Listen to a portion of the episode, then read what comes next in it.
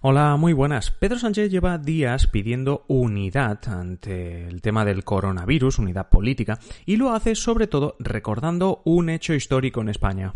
Todos los partidos políticos, con independencia de su ideología, vamos a trabajar en unos pactos de la Moncloa, en unos nuevos pactos de la Moncloa para relanzar y reconstruir nuestra economía.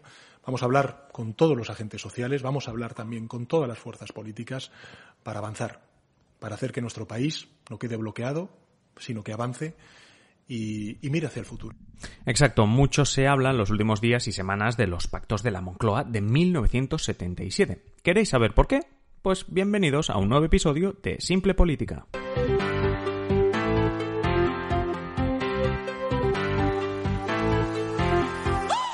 Os habla Adrián Caballero y esto es Simple Política, el podcast que trata de simplificar y traducir todos esos conceptos, estrategias y temas que están presentes cada día en los medios y que nos gustaría entender mejor. Y es viernes, toca apunte histórico y hoy nos iremos a 1977 para hablar de los pactos de la Moncloa. Pero antes de hacerlo he de dar las gracias a Oscar, un seguidor de Simple Política que la semana pasada a través de ebooks sugirió este tema. Ya sabéis que para sugerirme nuevos temas tenéis los comentarios de ebooks, las reseñas en Apple Podcast o contactar conmigo a través de adriancaballero.net barra contactar. Pero no me enrollo y nos vamos a la España de 1977. Allí nos encontraremos un país que acababa de dejar atrás una dictadura de casi 40 años. En verano de ese 1977 se habían celebrado las primeras primeras elecciones democráticas del país, ganadas por Adolfo Suárez de Unión de Centro Democrático, la UCD. ¿Y qué país tenía delante Suárez? Bueno, pues económicamente un desastre. Mirad, por un lado el 66% de la energía dependía del extranjero. Eso es un problema, es lo primero que me vas a destacar. Bueno, en 1973, unos cuatro años antes, estalló la crisis del petróleo en todo el mundo. Esta crisis se dio porque los países árabes productores de petróleo se negaron a exportar petróleo a países que habían apoyado a Israel durante la guerra del Yom Kippur de ese mismo año. Pero bueno, a ver, eh, fuera estos rollos, a España esa crisis le afectaba más tarde porque no fue un aliado directo de Israel. Por eso las consecuencias llegaron pues, sobre el 77. ¿Qué más? ¿Qué más sobre este tema? Bueno, exportaba mal España, exportaba muy mal porque las exportaciones solo cubrían el 45% de las importaciones. Traducido, por cada 100 euros que España pagaba al extranjero para comprar cosas, solo vendía fuera por valor de 45. ¿Entendéis? O sea, en, en lo que es el mercado exterior perdíamos 55 euros por el camino. ¿Os acordáis que en el episodio 92 os hablé de inflación y deflación? Pero sobre todo de inflación. Bueno, os dije que en la actualidad en los países ricos una inflación del 4%, del 6%, se podía considerar bastante alta. Bueno, pues en 1977 la inflación en España llegó al 44%, mientras que la media de la OCDE en ese momento era del 10%. Y hombre, pues el 10% ya es bastante alto. Bueno, sí, claro, se entiende este 10% por la guerra aquella que os comentaba y la crisis del petróleo. Pero bueno, quedaos con que en España era del 44%. Además, muchas España, perdón, muchas empresas en España estaban muy endeudadas. Eh, otras muchas empresas que no eran estas endeudadas huían de España porque habían vivido muy tranquilas durante el franquismo conociendo los tejemanejes del franquismo pero no sabían qué traería esta nueva democracia. Y el paro, amigos míos, el paro se incrementó muchísimo, porque durante el franquismo, ese desempleo, ese paro, se ocultaba gracias, en parte, a toda la gente que emigró al extranjero. Cuando se sumó la crisis de las empresas al retorno de miles y miles de españoles desde el extranjero, ahora que Franco había muerto, el paro se incrementó muchísimo, como digo. Vamos, que Adolfo Suárez gana las elecciones y tiene ante sí una España con fuga de capitales de empresas que se van, empresas que están aquí pero están endeudadas, un alto paro, una inflación que amenaza en convertirse en hiperinflación, como luego ocurrió en otros países. Ante esta situación, Adolfo Suárez eh, se da cuenta de que esto no se podía solucionar desde un color político o con decisiones a medio hacer, a medias tintas. Necesitaba unidad política, de sindicatos, patronales, porque las medidas que había que tomar iban a ser tan contundentes que todo el mundo tenía que estar a una, tenía que aceptarlas y, y prepararse para ceder. Lo primero que hace Adolfo Suárez es buscar un economista en ese momento top en España, no a un político, para que vaya haciendo una línea lista de aquello que debería cambiarse. Es decir, bueno, ¿y esto cómo se reforma? Nombra ministro de Economía y Hacienda a Enrique Fuentes Quintana, experto en economía reconocido en aquella época, muy reconocido, y que oíamos así en televisión precisamente en esas fechas hablando del problema que tenía España. Las soluciones de los problemas económicos nunca son económicas, sino políticas. No hay oscuras fórmulas técnicas que permitan resolver las dificultades en un clima de gabinete.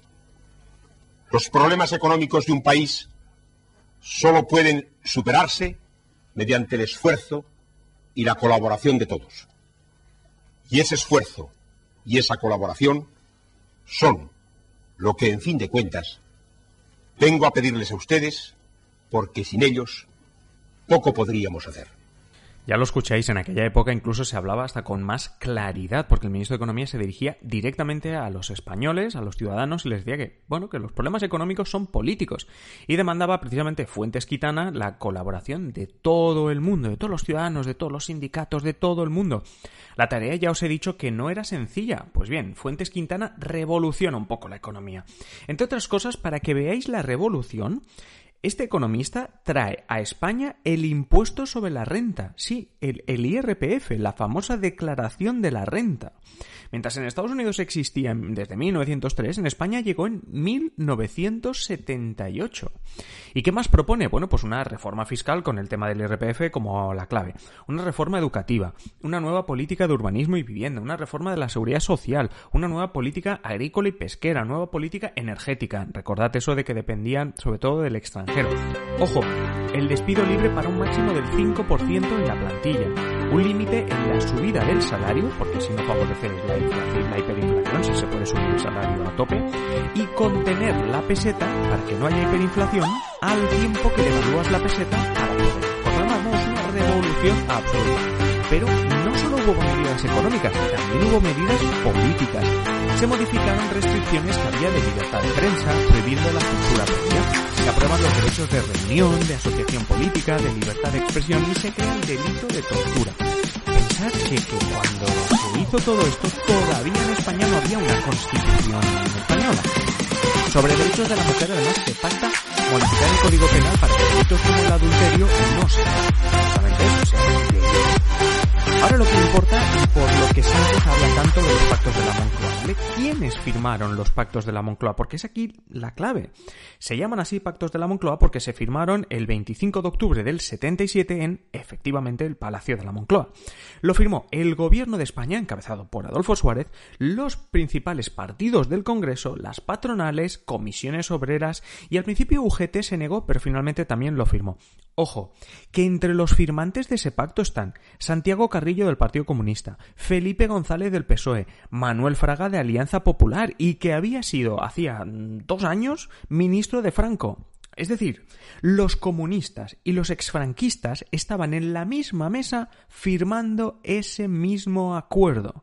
Entonces, ¿Qué es el espíritu de los pactos de la Moncloa? Pues esa unidad. Pero es que en la firma también estaban los socialistas catalanes, el Partido Nacionalista Vasco, Convergencia y Unión, lo que ahora es Junts per Catalunya, el partido de Puigdemont.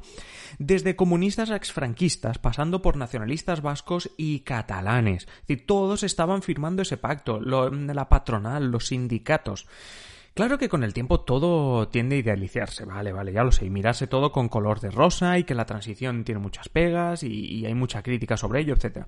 Pero Adolfo Suárez, Fuentes Quintana, consiguieron que todos los partidos, las patronales, los sindicatos firmasen unos pactos que, en efecto, cambiaron el rumbo de España. España cerraba 1978 al año siguiente con un 16% de inflación y esta fue bajando hasta alcanzar un 2%, algo increíble cuando en el 77 tenían 44. Además esa unidad, ese diálogo, como se llamó en su momento, fue el caldo de cultivo para que un año después se trabajase de nuevo conjuntamente, todos juntos, y se aprobase la Constitución española de 1978. Y ahora Sánchez llama unos nuevos pactos de la Moncloa, mientras la oposición pues le critica.